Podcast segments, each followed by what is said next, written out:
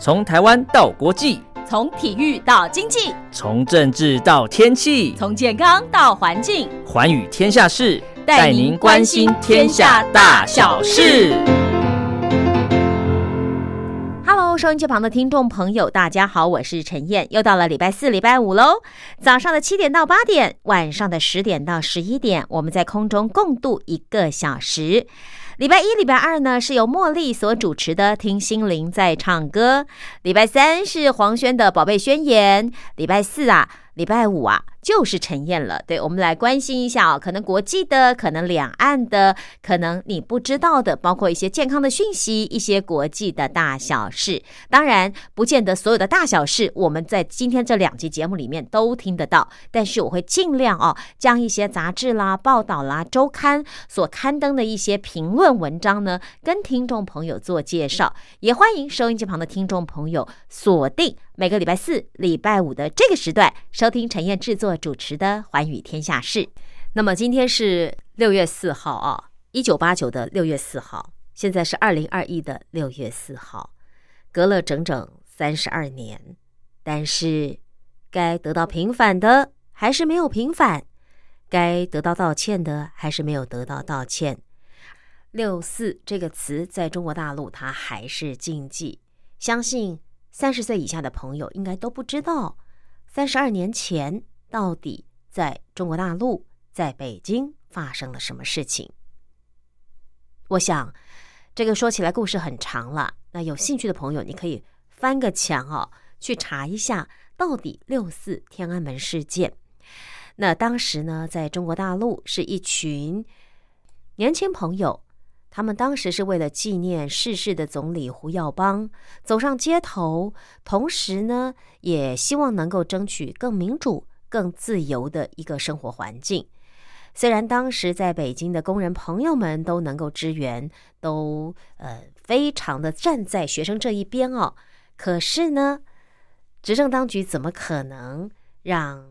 人民说了算，或者是一味的听人民的？这个要求而做事呢？所以当时的天安门广场，因为邓小平的下令，那么也让坦克车、军队进驻北京，而镇压了这一起由人民所发起的，希望能够让中国大陆更民主、更自由、更开放的一个社会，就此无疾而终。三十二年来，很多当年死亡的朋友。家人并没有得到一句道歉，就是我刚刚节目一开始说的，该得到道歉的没有得到道歉，该负责的也没有负责。不晓得这三十二年过去了，当时这些做决策者，你的心会安吗？三十二年还要再等多少个三十二年呢？人生又有多少个三十二年可以等待呢？更何况当初付出生命的那一群年轻朋友。都是北大、清大啊，这些一流大学的学生、高中生。那时候的一胎化更是要求，所以很多的爸爸妈妈是在中年突然丧子之后，没有办法承受那个痛，而且是独子啊。这讲起来真的是好长好长的故事哦，好沉痛、好沉痛的话题哦。那在节目一开始讲这么沉痛的话题，不是要挑起仇恨，而是希望执政当局能够引以为戒。不该犯的错就不要犯的错，既然犯了错，那就好好的道歉，认真的改错。我相信人民是良善的，他会原谅你的。好，那稍微沉重的做了这个开场白之后，还是要进行今天的节目内容哦。那也欢迎收音机旁的听众朋友跟我们共度今天的《寰宇天下事》。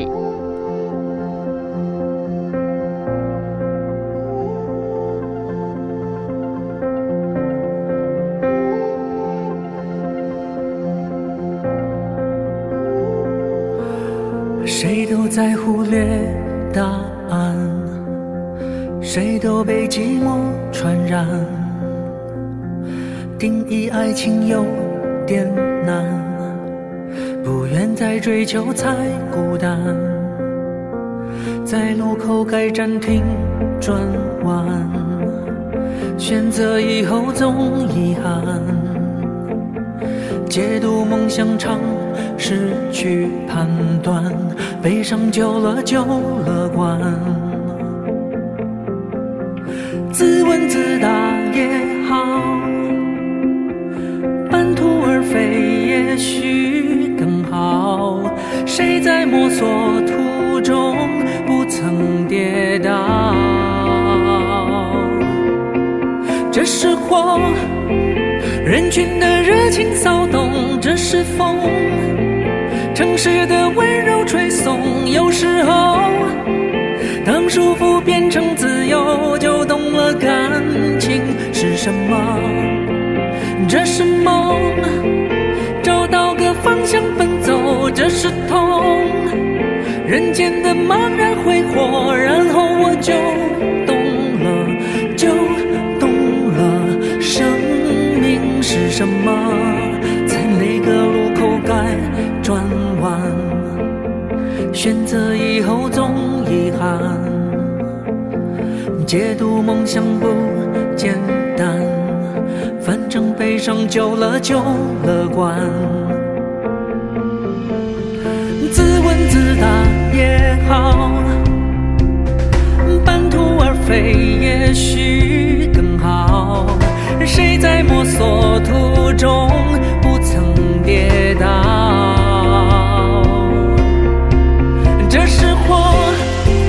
人群的热情骚动；这是风，城市的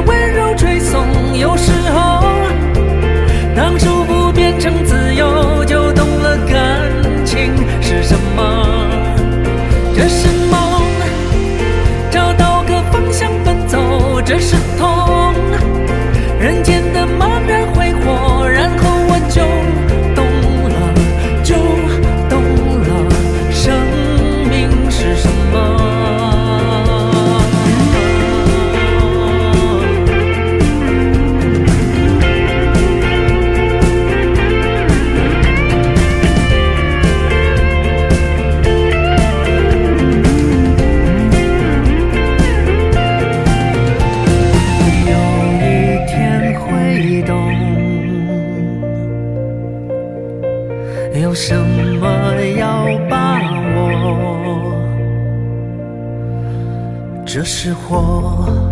人群的热情骚动；这是风，城市的温柔吹送。然后我就懂了，感情是什么。这是梦，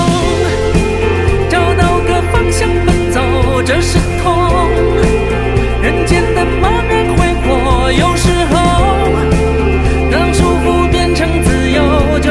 生命是什么？答案是什么？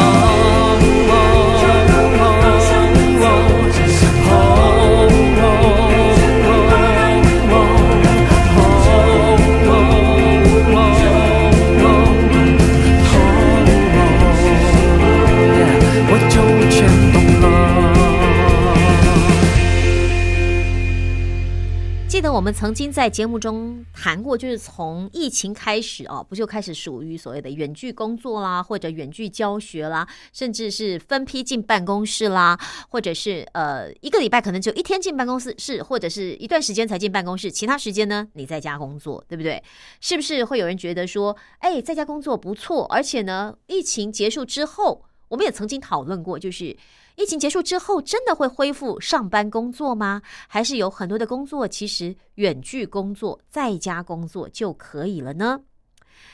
其实远距工作或许是啊一种比较新的工作模式。那从工作习惯的建立、时间管理到工作目标的安排，其实对一个上班族而言，他都是需要重新建立跟适应的。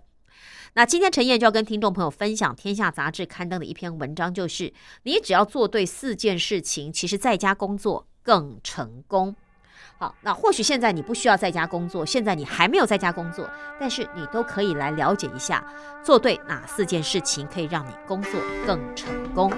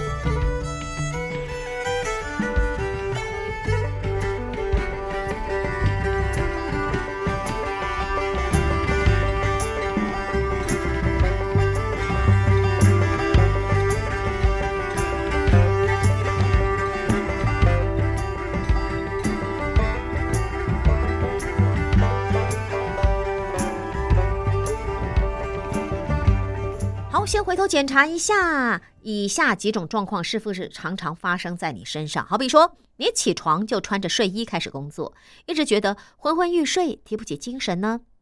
还有就是团队要开视讯会议，可是家里的孩子却一直在吵你，怎么办呢？也许这个时候你在咖啡店工作，可是你会分心去做别的事情，而该完成的工作却一直在拖延。史丹佛大学的一项研究指出，员工在家工作的绩效比在办公室工作的同事还高出百分之十三。但是如果放在现实生活当中，为什么有很多人反而认为远距工作容易让人分心，很难专注在工作上呢？英国艾塞克斯大学社会心理及精神分析研究系资深讲师 Susan，他就认为，远距工作者可能会面临到几个难题的。第一个难题就是时间管理，因为在一般职场中啊，老板跟同事可能会向你提出许多的任务目标，好比说下班前你要完成这份报告，或者是诶下午三点以前有一份会议，会议之前你要把它拿出来，要做出来，所以。对于个人工作者来说，你的目标已经很明确了，你可能不需要花太多的心力去安排自己的时间，也比较不容易分心去做别的事情。But，但是当你在一个自由的环境里头，没有同事，也没有主管的催促，也没有什么下班前或者下午三点的会议这种时间压力的时候呢？你随时可以中断工作去做其他更有吸引力的事情，比方说啊，吃个点心啦，呃，或者看一下滑滑手机，看看网络啦，啊，或者呢，这个打开电视休息一下啦，甚至呢，跟人家回个 message 等等啦。好，所以呢，工作效率自然就变差了啊。这是时间管理。第二个就是工作跟生活缺乏界限。远距工作的优点就是让时间更灵活弹性。但是换个角度想，因为没有明确的上下班时间，其实也意味着工作跟生活的界限趋近于模糊。你可能会发现自己可能一睡醒，似乎就在回工作讯息，就连吃饭的时候，也会因为工作群组中突然提出的需求，可能你被迫要停下来你手边的事情，立刻回到电脑桌前去处理工作的事情。哦，所以你会不会觉得你反而有点像让自己二十四小时都在工作？所以这就是你的工作跟生活缺乏了界限。第三就是缺乏真实的人际互动跟社会连结，因为在办公室工作的时候，当你遇到困难或者感到迷惘的时候，哎，你可以直接走过去，不管是上楼下楼也好，或者是同一个楼层也好，你可以直接去找到你的同事，寻求他的帮忙跟协助。虽然现在有科技的帮助，你可以透过 email、透过 line、透过各式各样的电子科技，让你很快的跟同事保持联系，但是这些做法都没有办法取得跟人实际互动的成果。就算是远距工作者，也同样通过跟他人的真实接触，在自己的工作及生活中感受到被认同，来增加内心的幸福感。所以，你如果远距工作的话，都没有跟人接触，就算只是用 Line 用通讯软体，你还是会觉得差一点儿，跟见面啊差很多。好，所以当你缺到缺乏这三个的时候，就是说时间管理啦，工作跟生活缺乏界限啦，甚至缺乏真实的人际互动跟社会连结的时候，这篇文章告诉你，做对四件事情，让你远距工作有提高效率。所以你要做到哪四件事情？如何保持专注跟提高效率，甚至让工作跟私人的生活、家庭生活达到平衡呢？第一，就是建立理想的工作时间表。远距工作者也许不需要早上七点起床，去忍受漫长的通勤时间到办公室上班，但是你同样要建立一套明确的工作守则，有纪律的去遵守执行。管理思想家品克在。一本书，这本书叫做《什么时候是好时候》，就是掌握完美的时机的科学秘密。他在这本书中说啊，大部分的人都是凭着直觉跟预感来安排自己的人生，但是正确的做法是应该先理解你自己的时间类型，因为一个人的每日生理节奏会影响你做事的效率。好，举例来说，如果你是云雀型啊，在早上工作效率更好，这个时间也适合分析决策。那当你下午的时候，你的体能跟心智能量都逐渐下降，就可以安排不是那么困难或紧急的工作。而猫头鹰型的人呢，更适合在下午还有晚上来进行重要的工作。所以他建议你啊，要观察自己的时间类型，去制定你的时间日常工作时间表。还有在前一天先盘点你第二天的工作目标，制定明天的工作计划。哦，这是给你的行动方案。好，第一点呢就是时间管理喽。好，再来就是我们来看看第二点是画出工作的界限。好，你想哦，你穿着睡衣在家里工作，或者跟朋友一起约到咖啡厅啊一起工作，啊，看来好像是把工作跟生活结合哦。可是美国精神科医师哈洛威尔却说，工作与生活应该保有明确的界限。否则，你可能会觉得到处都会是你工作的场所，会失去了你可以安心休息的空间。心理学家克瑞莫他建议说，远距工作者可以在家里辟出一个固定的工作空间，来确保家人与朋友理解。就是当你在这个空间工作的时候，尽量不要跟你闲聊，或者是提出“哎，你要洗碗啦，你要折衣服啦”这些琐碎的要求。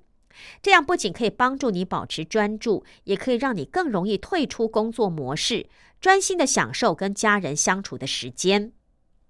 当然，你也可以选择固定几家最适合的咖啡馆来工作。记得确保这些咖啡馆的环境都非常符合你的工作需求，因为你不会希望当你工作到一半的时候，还要花费额外的心力去找什么降噪的耳机啦，或去找什么笔电的插座啦，因为这些层出不穷的小状况会影响到你的工作节奏。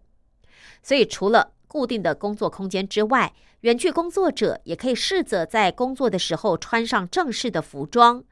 工作结束或中场休息的时候，再换上舒适的家居服。那透过这种微小但是具体的做法，就会建立属于你自己的工作模式，也可以帮助你更快的进入状况。所以，提供给你的行动方案就是取消把工作信箱跟手机同步的设定，而且帮自己建立一个专属的工作场域。好，再来第三个呢，就是要你定期的休息。工作与休息的频率该如何设定呢？在一般的办公室哦，员工通常会在中午用餐跟下午茶的时间来一杯咖啡。哎，可是当你是一个人独自在工作的时候，你可能可能会因为过于专注忘了休息。这个时候呢，不妨善用手机的定时闹钟或时间管理工具来提醒自己。生产力应用 App 团队调查之后发现。工作的完成度不是来自更长的工时，而是来自更聪明的休息方法。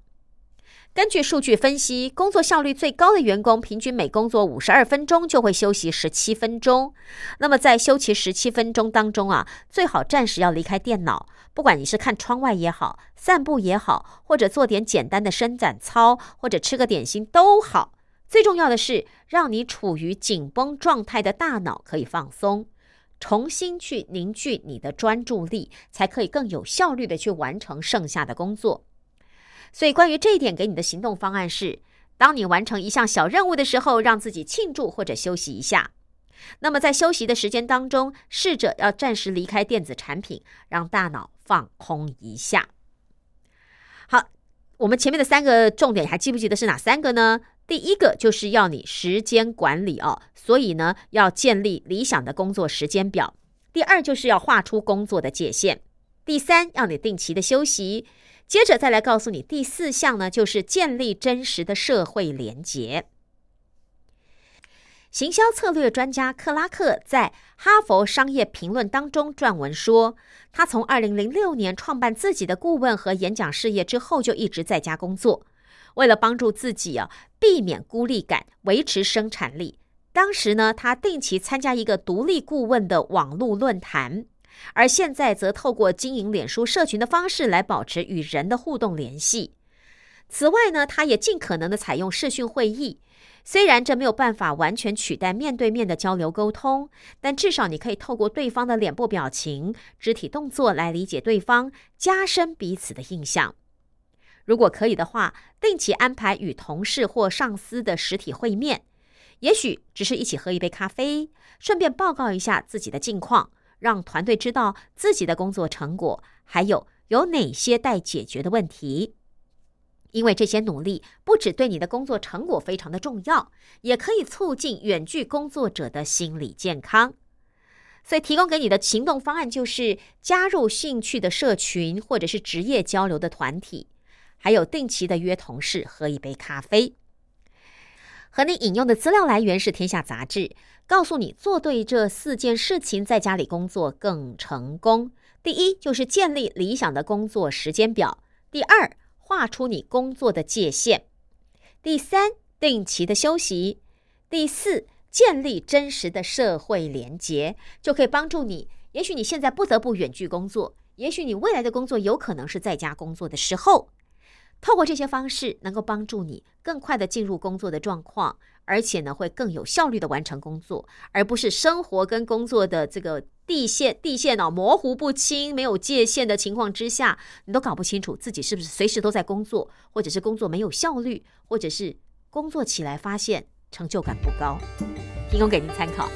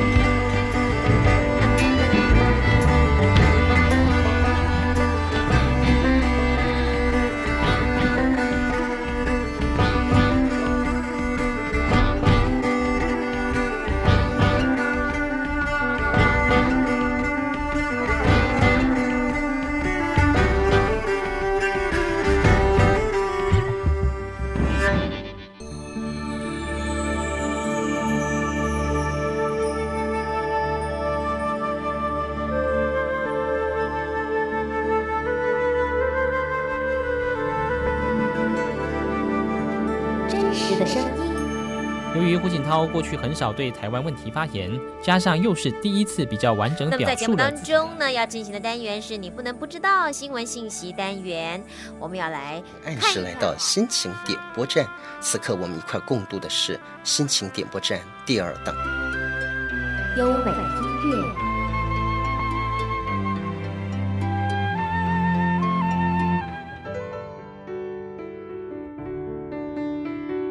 记在光华之声。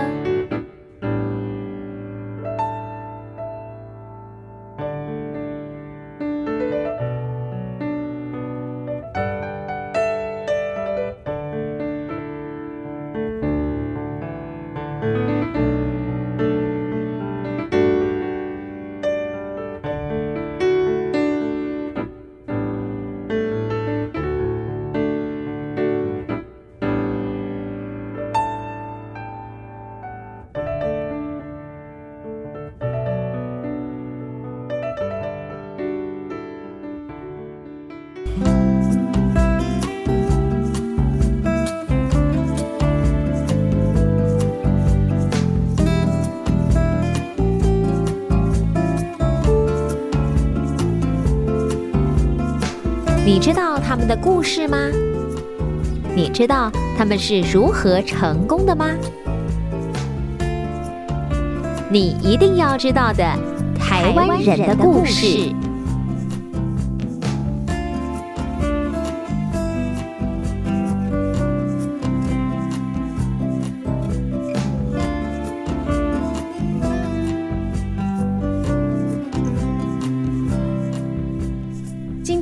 这个故事要介绍的是东华书局创办人遗孀浊流庆帝低调挺文教半个世纪的故事哦，《金周刊》一二六四期的报道。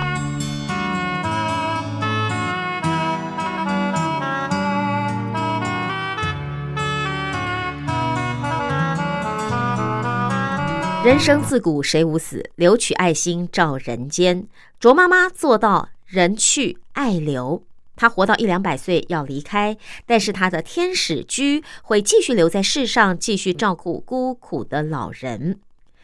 三月五号，五子西瓜社会福利基金会在新北市林口区新建的长照机构新淼天使居正式开工动土。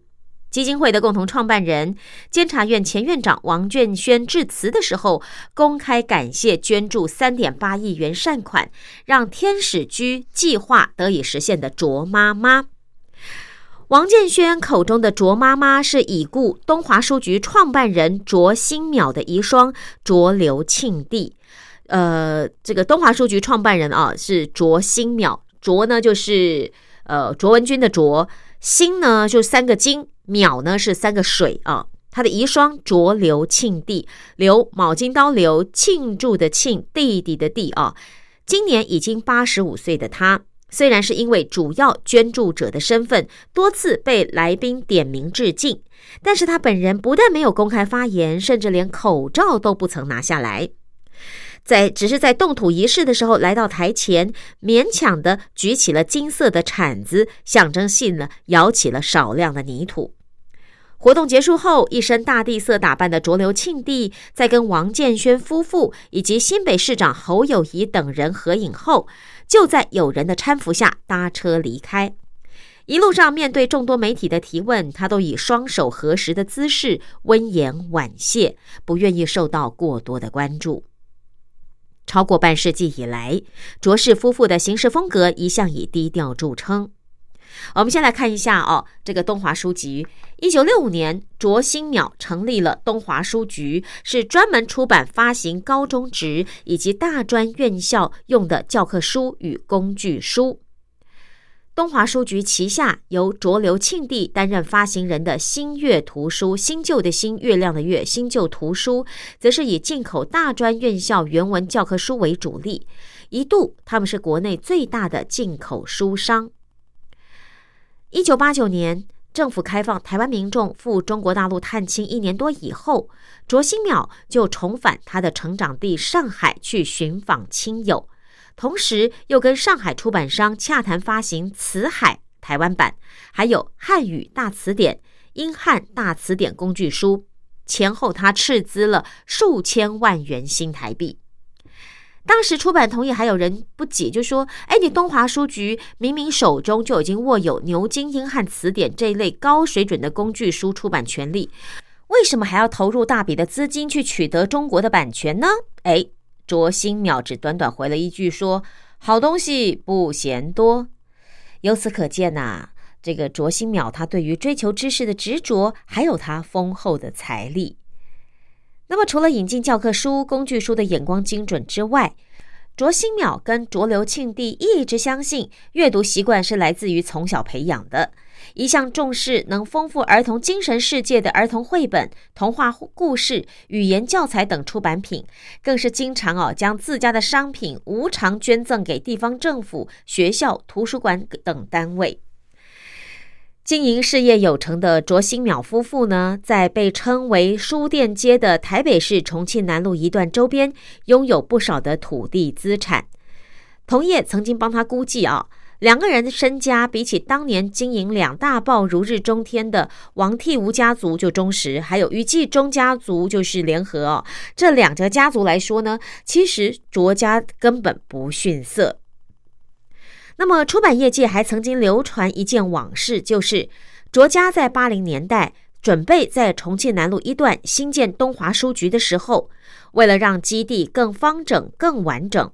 卓刘庆帝亲自出面跟拥有书局旁麒麟地的地主来议价。对方开出当时高于哦那个行情的数百万元价码，这卓流庆帝呢听到以后二话不说，拿出了高于地主开价好几倍的金额，顺利的买下那块土地。而经营出版事业的卓流庆帝对于美术也有浓厚的兴趣。东华书局落成后，一楼作为书店，后来转型开辟咖啡座与艺文空间，不定时的提供艺术家举行展览。而东华书局更以行动力力挺译文的相关书籍。知名艺术家蒋勋就曾经在东华书局出版的《中国美术史》当中的谢词啊，他写了感谢浊流庆帝女士，没有她一清如水的对孩子的未来近于梦想的爱，我想这本书我还是迟迟不敢下笔。一九八九年，浊流庆帝有感于重庆南路书店街虽然充满了人文气息，却缺乏了休憩的机能，让读者只能够站在书架间阅读，所以他决定打造全台首件结合餐饮服务的复合式书店，成立以当年哦台湾人相对罕见的正宗法国面包、各种口味 bagel 为招牌的马可波罗面包店。一九九四年，马可波罗更西进中国。全盛时期，一共在上海开了二十家分店。卓新淼与浊流庆帝膝下无子，两个人在公开场合上几乎形影不离。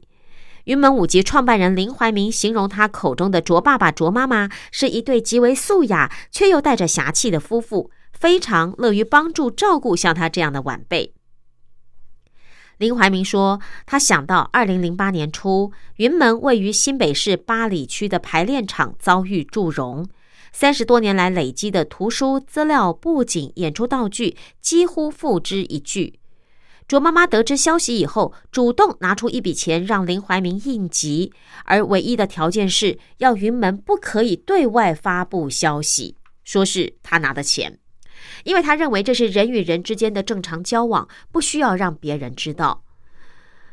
就感念浊流庆帝在云门有难的时候伸出援手，重建后的云门剧场入口挂着一幅十六米宽的感谢方明录，上面就有浊流庆帝的名字，才会让这件故事哦慢慢的流传开来。由于夫妻俩哦间谍情深，当卓新淼零六年在上海因为意外猝逝之后，浊流庆帝有很长的一段时间没有办法走出丧偶之痛，而上海的马可波罗店面呢也一家一家的收摊。一位不愿意具名的友人说。卓爸爸过世之后，卓妈妈有一阵子不太和外界接触，常常一个人关在书局的咖啡厅看书沉思，一直到这几年他投身公益之后，才慢慢的恢复了活力。近年来，浊流庆帝已经将书局出版事业交棒给长期合作伙伴陈景煌，自己则退居幕后，投入公益事业。二零一九年，浊流庆帝为了贯彻丈夫支持教育、向下扎根的理念，出资三千万元成立新淼教育基金会，更有系统的从事夫妇多年来默默捐赠奖学金，协助海内外学生完成学业的目标。去年九月，浊流庆帝又成立致力于打造书香社会、提升人文素质、创造阅读环境的。书香文化教育基金会希望借由调查阅读习惯及国文教学创新推广活动，来奠定青少年语文学习的兴趣和基础。而这项公益活动的宗旨，同样与夫妻两人的喜好脉络密切相关。那除了自己成立的基金会之外，哦，浊流庆帝也乐于接触各个领域的慈善机构，像五子西瓜就是其中之一。王建轩就回忆说，哦。我连我们怎么认识的都记不起来了，但每次碰到卓妈妈，她都是在帮助我做公益。自从一九九六年的公益财团法人爱心第二春文教基金会以来，呃，这个王建轩跟他的妻子苏法昭陆续创立过五个公益团体，全数都得到浊流庆帝不求回报的支持，而三个人也因此建立起深厚的友谊，经常关怀彼此的近况。王建轩呢回忆说，在去年四月份某一天的下午，浊流庆帝来到林口他的家中做客，三个人自在寒暄一阵。浊流庆帝突如其来的说要捐三点八亿元，王建轩就说：“我吓了一跳啊，赶快问他说这笔钱你要做什么用呢？”他只说随你用。其实当时王建轩正打算募款新建长照中心，照顾像自己这样没有子女奉养的老人。于是他询问浊流庆帝是不是同意让他将善款拿来兴建天使居。同样膝下无子的卓妈妈完全认同这项计划的意义，所以双方当场就达成共识。可是当王建轩进一步提出他想把天使居命名为新淼的构想，却遭到浊流庆帝一口回绝。可是呢，王建轩不断以人去爱留，就人虽然离开了，但是爱留下来这样的观念来劝说浊流庆帝，他的态度才终于软化。工程预算三点二亿元的新淼天使居，预计在二二年下半年就可以完工营运了。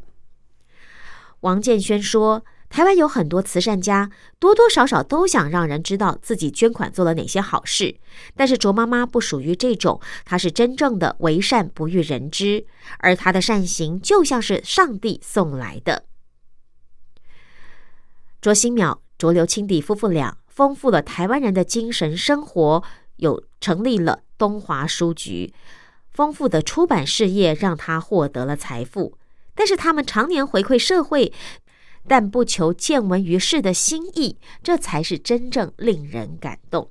我要是今天有三点八亿元，我绝对告诉大家，陈燕捐了三点八亿元哦。所以浊流庆帝这样的一个举措，真的是让我蛮感动的。就像王建轩说的，这。社会上很多人哦，做慈善多多少少都希望别人知道我做了些什么。可是像这种无私的奉献，而且完全的信任，甚至呢，除了出版、降价教育扎根这些基金会文化，他持续做。还有呢，他建立了天使居，出了大部分的资金哦，让没有后辈啊的老人得以安养天年。这样的心实在是太伟大。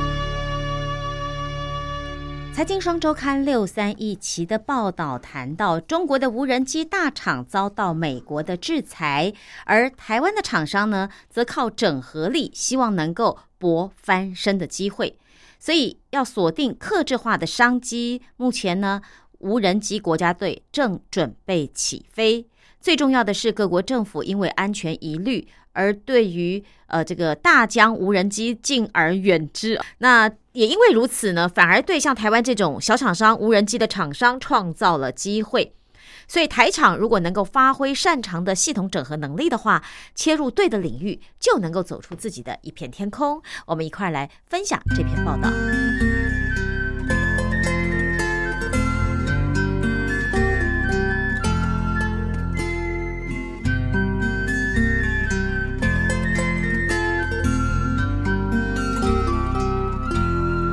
二零年岁末之际，美国商务部以国家安全为由，宣布增加列举超过六十家中国企业还有实体企业进入贸易的黑名单。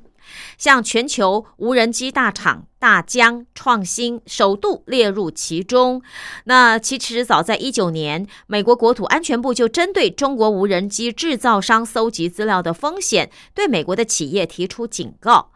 而日本政府也发现，除了防卫省和警察厅之外，各部会的无人机都是大疆的产品。那么，因为安全的考量，决定二一年度起，超过一千架的无人机都要排除中国产品。在台湾，行政院中央部会直属机关也有五百一十九架的中国无人机，占比约七成。那么，行政院长苏贞昌也允诺要全面汰换中国大疆空出的天空，就成为相关业者最向往的新战场。而台湾厂商也都摩拳擦掌，准备抢食订单。近年来，国际间竞相发展无人机，物流业者哦更是如此。像美国的亚马逊持续开发多款物流无人机，去年八月获得了美国联邦航空总署 FAA 的核准，在美国进行货物运送测试。那中国亿航去年五月获得中国许可，进行一百五十公斤以上货运量的空中物流商业化试营运。而日本乐天也在去年哈，在风况变化剧烈的情况下，成功的把五公斤的货物从阿尔卑斯山的山腰送到山顶。甚至索尼也在今年的 CES，就是消费电子展上，披露了无人机品牌 AirPick。德国业者预定在二三年率先在新加坡推出空中计程车服务，所以不止送货哦，呃，你想要像那种科幻的电影，像哆啦 A 梦这样子哦，呃，在空中移动的日子应该是越来越近了。好，那么台湾呢，因为向来擅长资通讯技术，系统的整合能力也强，而随着五 G、AI 这些科技成熟，非常适合发展无人机产业。台湾的业者啊，早就已经默默耕耘多年了。像二零零四年成立的经纬航太公司，是台湾研发无人机的先驱。那经纬公司的董事长罗正芳就说：“这无人机难得的地方就在于，这是一个台湾能够全机系统整合的产业，就像是设计组装一只手机一样，而不是只做部分的零件来赚取薄利。”那事实上呢，无人机透过许多项的尖端科技，不只是盘旋在空中了，更早已全面深入了各项的经济活动。其中，像是农业人口老化，是许多国家正面临的问题。马来西亚的霹雳州为了吸引年轻人回乡务农，正训练他们操作无人机来撒肥料或农药，而这背后的推手呢，就是经纬。马来西亚的农田面积广大，无人机农药喷洒的效率可以达到传统人力的四十倍到六十倍。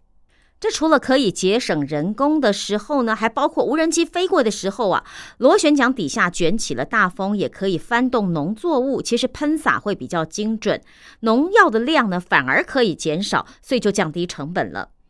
那么要推广技术，罗正芳董事长说，一开始哦，就算免费也没有人要给你做。一直到一四年高雄气爆，现场一片混乱。但是呢，事故发生二十四小时后，经纬就完成了灾害街区拍摄和制图的作业，第一时间提供了及时资料给中央应变中心使用。大家终于发现，哦，无人机可以替代人类了，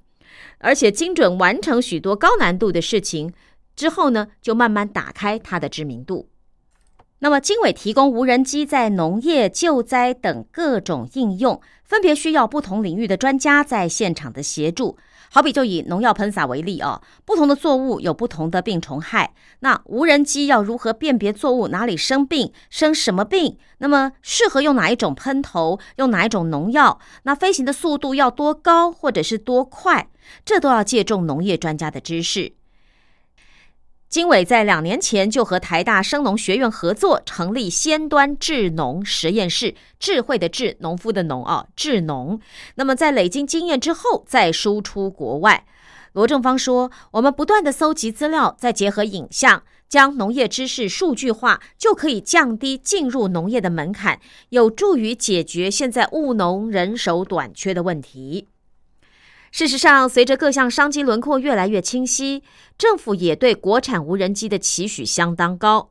这项产品和国家五加二产业创新计划有许多项的重叠，包括像是国防产业啦、智慧机械啦，还有亚洲啊、细谷五 G 创新应用计划，甚至新农业等等。像今年的一月二十二号，总统蔡英文还特地到嘉义县视察。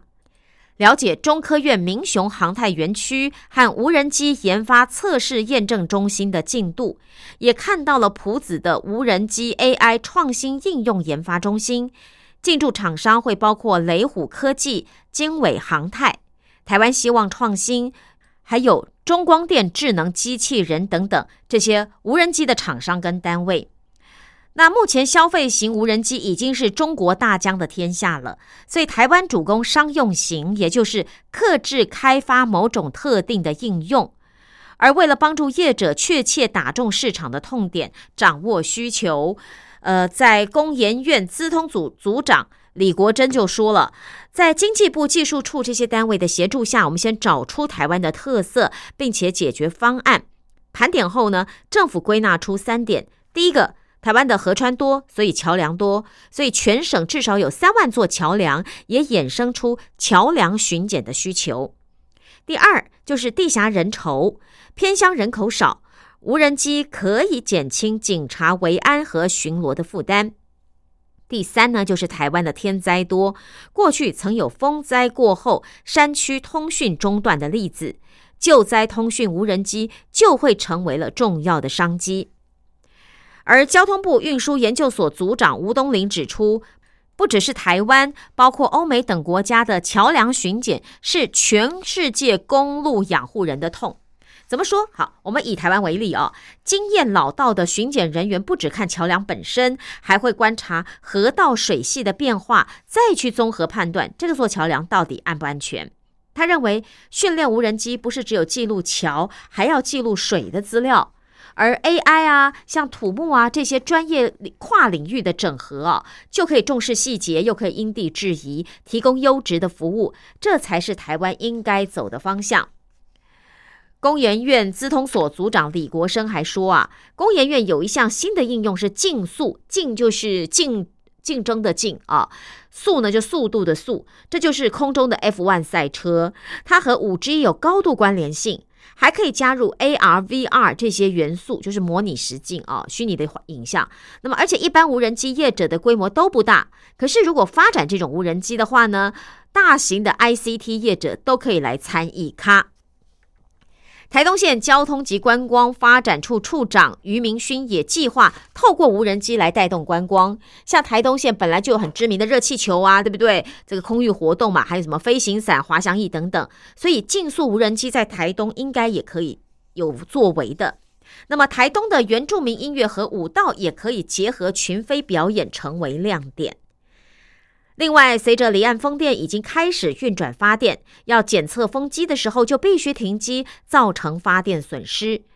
金属中心开发出无停转风机的无人机巡检系统，也就是说，无人机可以在风机啊持续运转的情况下，还可以飞到某一个定点，然后来进行检测，而且这五分钟就可以完成一座单座的风机检测，其实可以节省成本四成以上。不过，不可讳言，台湾市场规模太小，以至于供应链的发展也会受到限制。因此，考量到资通讯的安全，业者多半认为，飞控系统等核心技术呢，必须自己掌握。但是，被动元件也不一定完全要国产化啊。那无人机的零组件，包括电池、马达等等，由于数量不大，供应商对生产这些产品是意兴阑珊的，所以必须等到这个台湾无人机的产业聚落完成，或者。政府，你拿出了什么样的配套措施，提高整个生产诱因，这个问题才会有解。除此之外呢，这个法规不够健全呢，也很难推展。像去年三月三十一号，遥控无人机管理规则正式上路，内容包括拥有两百五十公克以上的无人机需要注册，操控两公斤以上的无人机必须考照等等。而今年的一月十四号，全台湾已经有六万三千五百六十八架完成注册啊，这是无人机。另外呢，核发的操作证将近八千张。所以接下来关于目视外飞行、夜间飞行、交通管理系统机制建立等等，还有待加速开放。交通部运输研究所组长吴东林说：“交通部扮演的是媒介的角色，希望能够促成台湾跟国外企业的合作。同时，为了推动无人机的产业，一九年交通部成立交通科技产业汇报，辖下呢就有无人机科技产业小组。运研所也举办领航杯无人机创意应用大赛。”发掘有趣的主题之后，就可以请业界的专家来指导学生，怎么样就可以培育人才了。所以，台湾的这些厂商就算规模小，还是可以在本土市场上练兵之后呢，输出国外。